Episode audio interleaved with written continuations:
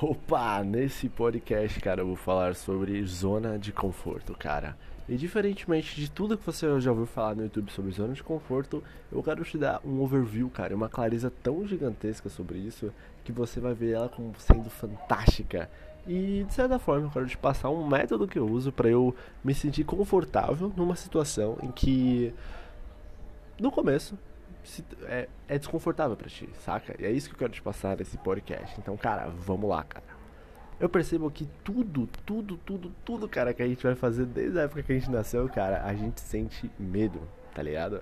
Medo é uma reação, cara, totalmente automática. É uma reação natural do corpo.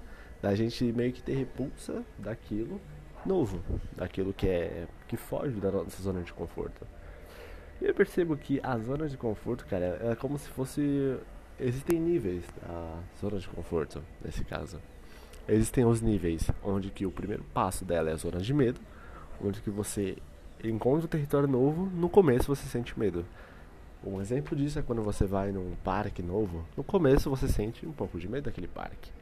Em segundo, cara, tem o nível que é o nível de a zona de aprendizagem é onde você já não tem tanto medo assim, mas você, você começa a questionar sobre aquilo, começar a aprender de certa forma. Dando um exemplo do parque, é aquele ponto onde você chega no parque com medo, em seguida você, depois de ficar um pouco de tempo lá naquele parque, acostumando, você começa a aprender, você começa a se questionar, você começa a, a aprender sobre aquele parque, sobre as nossas coisas.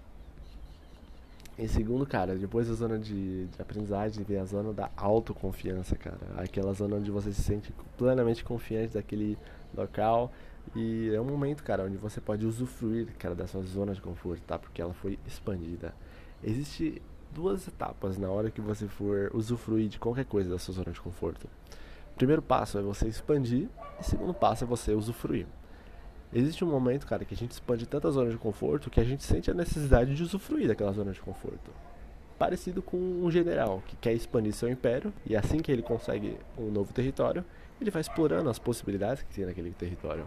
E é assim que eu vejo que é a sua zona de conforto nesse caso. Eu vou dar um exemplo para exemplificar e para dar para você uma imagem visual sobre isso. O fato de você gravar vídeos. Tem muitas pessoas que têm medo de gravar vídeos. Eu tinha muito medo de gravar vídeos. E antigamente, cara, era um medo danado fazer isso. E aí, a zona de medo. Ah tá, gra gravar vídeos é um medo. Aí eu comecei a gravar vídeos. Ok. E depois disso eu comecei a aprender, falei, olha só, não é uma coisa tão ruim assim, cara. Comecei a estudar um pouco mais sobre eh, a minha linguagem corporal dos vídeos, que eu comecei a rever os vídeos que eu fazia. Eu comecei a aprender sobre a forma que eu gesticulo, a forma que eu falo.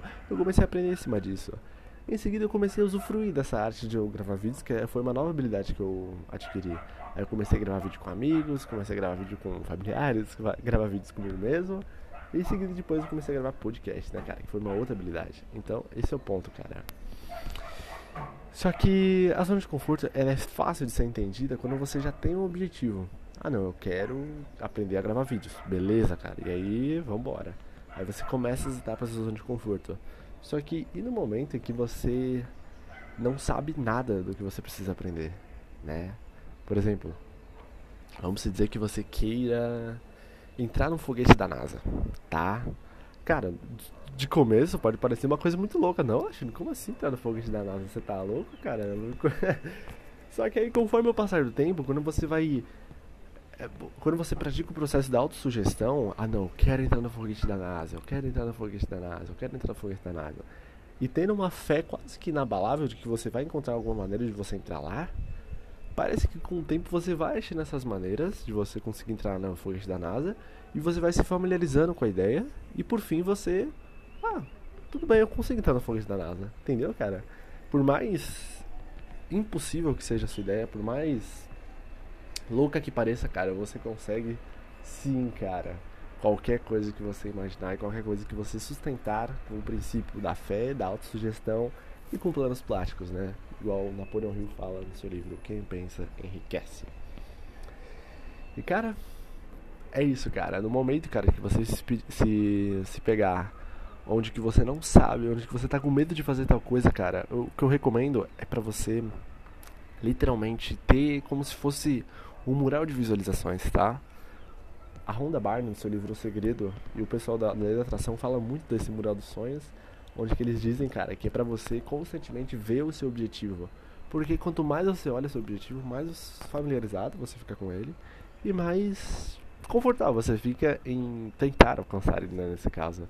Vamos dizer que você quer entrar no foguete da NASA. Se você botar um foguete da NASA e olhar para ele todos os dias no seu quarto, com o passar do tempo você vai se acostumar e se sentir confortável. Você vai passar o, a zona de medo e você vai entrar na zona de aprendizado por esse sonho, sabe? É isso que eu quero te, te explanar, cara. Esse princípio fantástico que eu entendi, cara. Quanto mais você rever, quanto mais você reolha, ou quanto mais você tem conhecimento sobre aquilo que você quer, cara, mais confortável você fica em executar as tarefas que precisam ser executadas, que você vai encontrar para você chegar naquele objetivo. Um exemplo que eu posso te dar, cara, é que se você tiver um carro e você quiser chegar em outro país, sei lá, lá nos Estados Unidos, por exemplo. Você tem um carro e você quer chegar nos Estados Unidos. Só que você não faz a mínima ideia do, da estrada que você quer pegar. Porém, o seu carro, ele tem lanternas e você só vê 60 metros na sua frente. Esses 60 metros, cara, são suficientes para te fazer chegar aos Estados Unidos, cara, tá ligado? Aí chegar em outro país, olhando 60 metros na sua frente, você consegue literalmente uma hora ou outra, inevitavelmente, uma, em uma hora ou outra, você consegue chegar lá, cara. Esse é o princípio, tá ligado? Você não precisa ver o topo da escada, tá ligado? Você só precisa dar o primeiro passo, em seguida, o primeiro passo novamente, né? Que vai ser o próximo passo. Muito obrigado, cara, por ter visto o vídeo até aqui. Podcast até aqui. Até mais.